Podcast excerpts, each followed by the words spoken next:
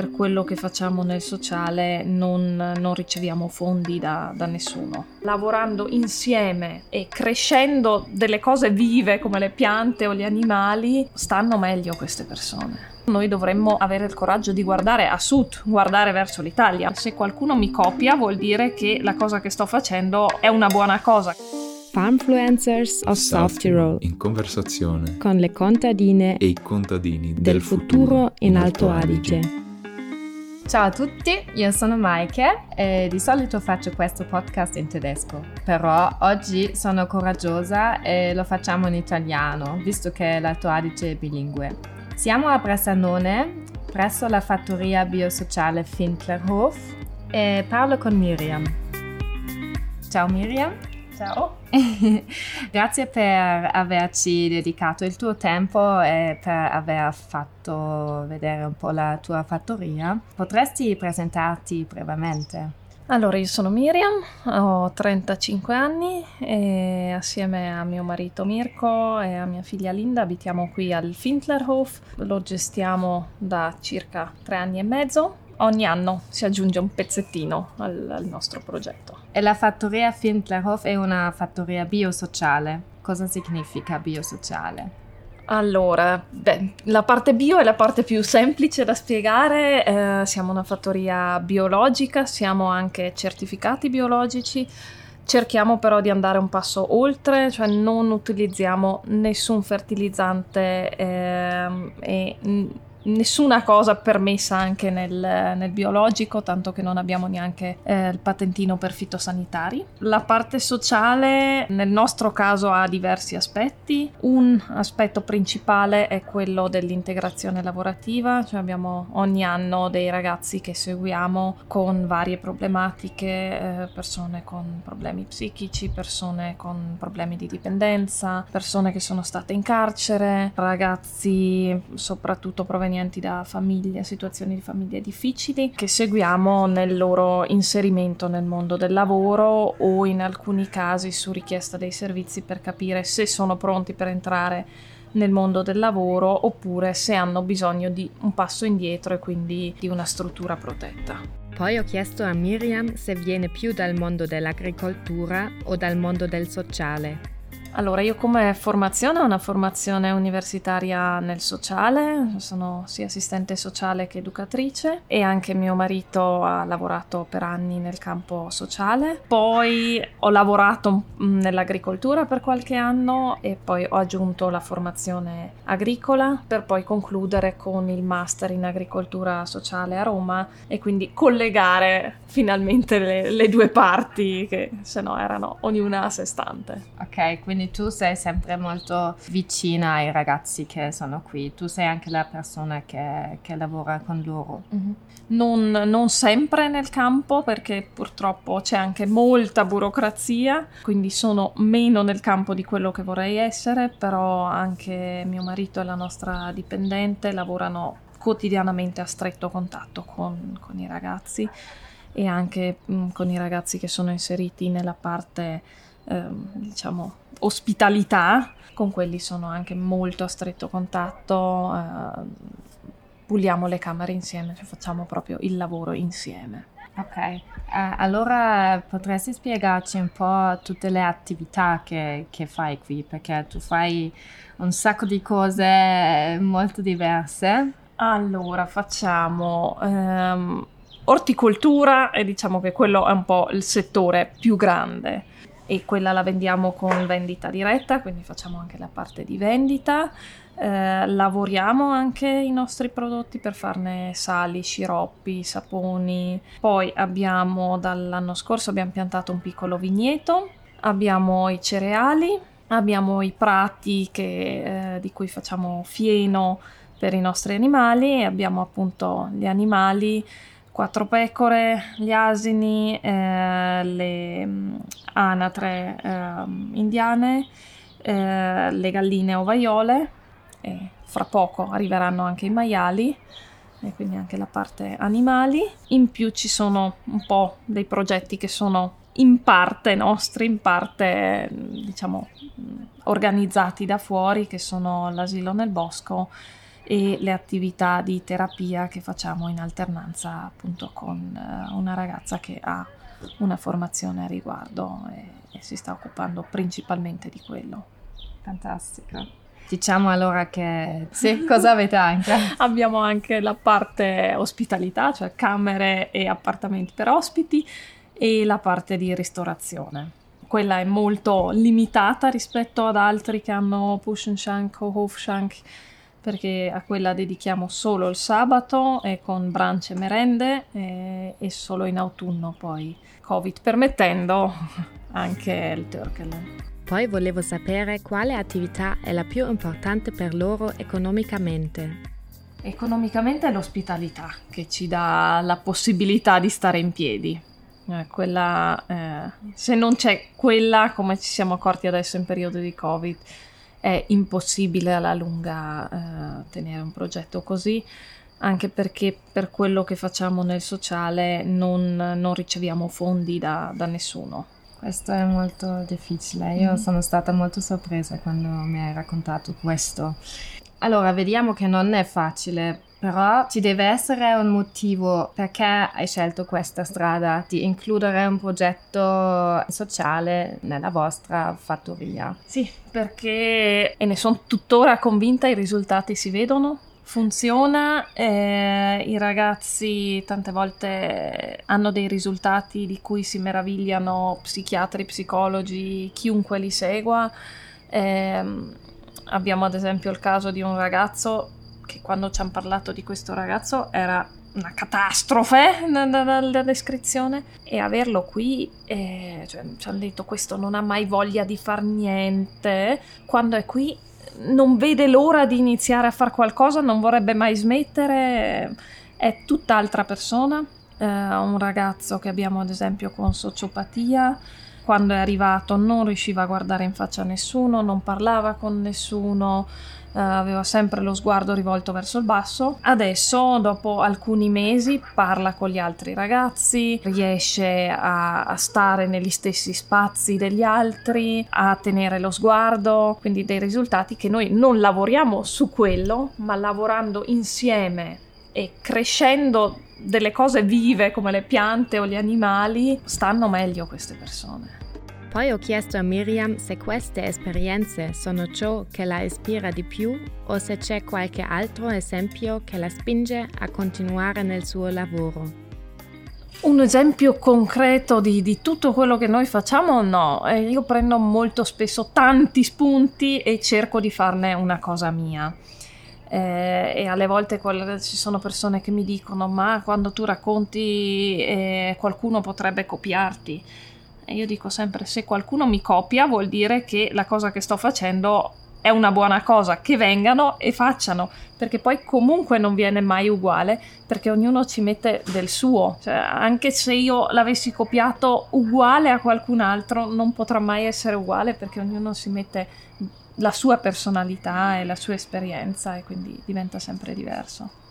Questo è molto bello che lo dici anche perché vogliamo ispirare le persone anche col nostro progetto e quindi um, questo è sì, molto bello. Un'altra cosa, diciamo che è stato un, un processo, no? O è ancora un processo di creare tutto questo, no? Avete iniziato tre anni fa. Quali sono state le maggiori difficoltà in questo processo di trasformazione? O quali sono i conflitti tra l'agricoltura e il progetto sociale? Ci sono dei conflitti? Allora, le maggiori difficoltà sono la burocrazia, sicuramente che una cosa che non ci avrei creduto neanche io se qualcuno me l'avesse detto prima che è così tanta e, e così tosta e duemila regole su ogni cosa, perché davvero su ogni piccola cosa, no perché, ma questo è così, ma quello è... E quindi lì perdo tantissimo tempo e anche tanta energia. Ci sono di quei giorni in cui devo trascorrere tutto il giorno in ufficio al computer, in cui poi la sera dico ma per... perché lo sto facendo? Potrei fare altre mille cose eh, perché sto facendo questo. Mm. Ma poi lavorare fuori, vedere i risultati mm, dà una spinta per andare avanti. L'altra difficoltà è sicuramente le vedute molto ristrette che ci sono in Alto Adige, sia da parte delle persone molto spesso, sia da parte anche di associazioni di rappresentanza che dovrebbero stare dalla parte degli agricoltori e invece ci si trova spesso a sbattere il naso e dove per fortuna adesso con la Coldiretti ho trovato un partner davvero in gamba che mh, mm, cercano di darmi supporto su tutte le mie pazzie che faccio perché tante volte anche per loro sono cose completamente nuove che nessuno ha mai sperimentato quindi sicuramente non è facile, ma provano a darmi supporto. Per le altre cose provo un po' a fare a modo mio. Anche le persone, cioè ci siamo sentiti porre delle domande del tipo ma eh, i ragazzi neri che avete nel campo non è che passano delle malattie alle piante? No, eh, davvero. Sì. È incredibile questa cosa. Oppure, questa è una cosa che cioè, ci spanciamo regolarmente per una signora di qui, che abita qui vicino, è venuta e ha visto che l'asino eh, che avevamo aveva la pancia un po' grossa e voleva sapere perché. Eh, questa è una signora con dei bambini e gli ho detto perché mh, mm, davanti ai bambini nella pancia dell'asino c'è un asinello. Ah, l'asino non fa le uova. e lì mi sono detta, ok, da una persona che vive a New York forse posso aspettarmelo ma da qualcuno che è cresciuto in Alto Adige. No! wow. Yeah. ok. Eh, queste sono esperienze molto interessanti, direi. Hai un'altra storia da raccontare, la storia più assurda che ti è successa? Ma c'è anche successo di um, un signore che con la macchina tranquillamente è entrato nel nostro campo, ha aperto il baule, ha tirato fuori le cassette e noi gli abbiamo chiesto cosa sta facendo, perché noi stavamo raccogliendo le patate. Beh, porto via delle patate. Gli ho detto, ma porta via delle patate, sono le nostre patate. Beh, ma questo è terreno della chiesa. Io sono cristiano, quindi è tutto anche mio. Oh. Al che io gli ho detto, se vuole, quando mi arriva la prossima bolletta da pagare, dato che è di tutti e anche suo, gliela do a lei da pagare. Wow. Incredibile. Eh, sì. Torniamo ora al fatto che non ha trovato molto supporto da parte delle associazioni per gli agricoltori. Volevo sapere quale sarebbe un suo desiderio per le associazioni, la società e la politica. Allora, sicuramente quello di... Eh cercare di non vedere sempre solo il nonno ha fatto così, il papà ha fatto così, quindi continuiamo a fare così, ma di aprire un po' le proprie visioni e guardare un po' quello che succede fuori dall'Alto Adige. Diciamo che noi altoatesini guardiamo un po' al Tirolo a volte, ma finisce lì. E facendo il master a Roma ho conosciuto tantissimi progetti straordinari di agricoltura sociale in Italia e dico, in questo caso noi dovremmo avere il coraggio di guardare a sud, guardare verso l'Italia, ma dirlo in Alto Adige molte volte sembra già un, un'eresia. Eh, cioè se già mi hanno detto ma tu sei figlia di un italiano, hai un marito italiano, cosa vuoi qui? Io sono bilingue e non mi sento né italiana né tedesca, ma mi sento entrambe e anche questo è molto difficile da spiegare, quindi aprire un po' le visioni, tutti, eh, sia a livello politico che a livello di singola persona. E poi sarebbe bellissimo avere un punto dove rivolgersi anche per quanto riguarda l'agricoltura con delle idee nuove per mettersi in rete, ricevere spunti Ecco, il mettersi in rete, anche quello è una cosa che è molto importante secondo me. Io sto andando avanti su molte cose perché mi sono creata le reti nel sociale attraverso i miei lavori precedenti e sto approfittando di questo, ma in agricoltura la collaborazione è ancora una cosa molto faticosa. Mm-hmm, sì, è anche non, non, facile perché ti serve un, un, sacco di tempo per fare rese.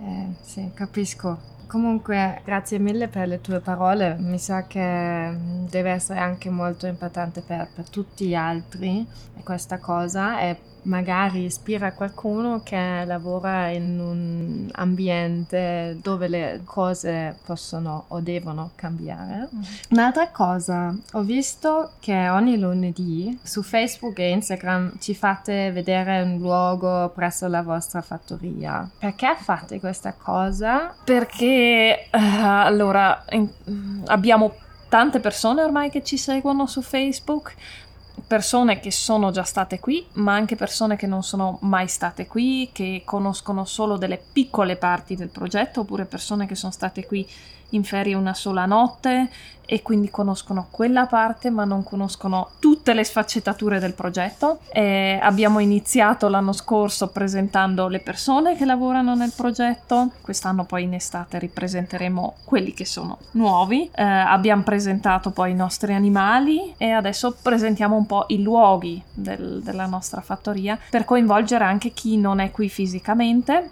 e per dare uno spunto a chi sta facendo una cosa simile, vorrebbe farla, eh, perché si vede anche molte volte che le cose che facciamo non sono perfette, ma di iniziare a farle e, e poi strada facendo si creano tante cose. E quando avete presentato le persone che lavorano qui, sai come si sono sentite? Cioè, si sono sentite parte del, del team? Perché sono stati presentati a tutti. Allora, è stato un processo molto interessante perché a parte il descrivere la persona cioè col, col, nome, ho chiesto a ognuno di loro cosa voleva dire di sé e poi ho chiesto a tutti gli altri cosa erano le cose che apprezzavano di più di questa persona e questo ci ha permesso anche di creare un buon rapporto tra i ragazzi che ci sono qui, a pensare cosa sono le cose che l'altro sa fare meglio, che apprezzo di più dell'altro e quindi presentandoli con, con, le cose che ognuno di loro ha tirato fuori sugli altri, cioè vedendo quali sono gli aspetti più importanti, eh, li abbiamo presentati con questo. Alcuni di loro hanno voluto la foto stampata, eh, due hanno voluto mettere poi una foto invece dove non li si riconosceva di faccia.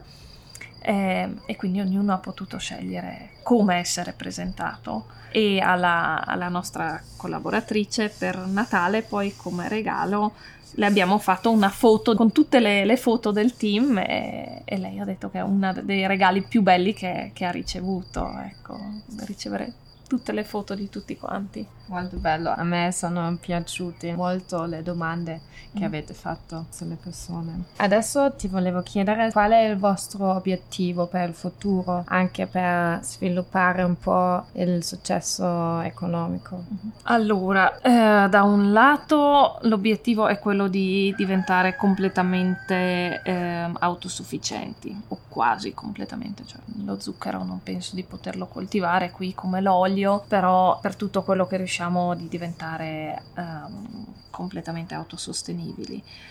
Dal punto di vista eh, economico ci piacerebbe puntare ancora un po' di più sulla parte ristorazione, che, dove vediamo che c'è del potenziale per, per guadagnarci e ci piacerebbe riuscire a, a, fare un contratto di collaborazione o un accordo con, o con i servizi sanitari o con i servizi eh, sociali di modo che la parte che facciamo nel sociale venga riconosciuta e eh, possiamo permetterci eh, un'ulteriore persona che ci sostenga in questa parte per avere noi delle risorse libere da, eh, da poter fare ulteriori cose. Grazie per averci spiegato tutto.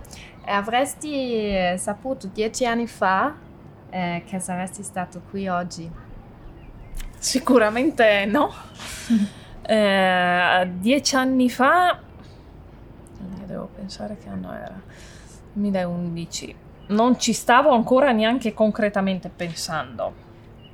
Era un'idea molto vaga e poi qualche anno dopo, otto anni fa più o meno, abbiamo iniziato a sperare che prima o dopo ci sarebbe stata una fattoria che avremmo potuto comprare o ehm, prendere in gestione, però una cosa così non l'avremmo mai neanche immaginata e sognata. È stata un po' una fortuna che eh, proprio nel momento in cui noi stavamo pensando a questa cosa anche i missionari comboniani hanno messo, cioè hanno fatto questo bando e abbiamo avuto la fortuna di vincere questo bando, cioè di, di poter ricevere questa, questa, fattoria per 30 anni eh, grazie a, a, questo bando anche, sì, ma non, non l'avrei mai immaginato. Bello. e se qualcuno si sentisse ispirato ora e volesse iniziare un progetto simile, cosa gli consiglieresti di fare? Di crederci e, e di iniziare. Partire e poi la strada la si vede strada facendo. Perché secondo me molte volte ci si ferma a programmare, programmare, programmare tutto nei dettagli e, e, poi comunque la vita ci, ci, fa vedere su tantissime cose, anche noi qua nel quotidiano, che è tutto diverso poi.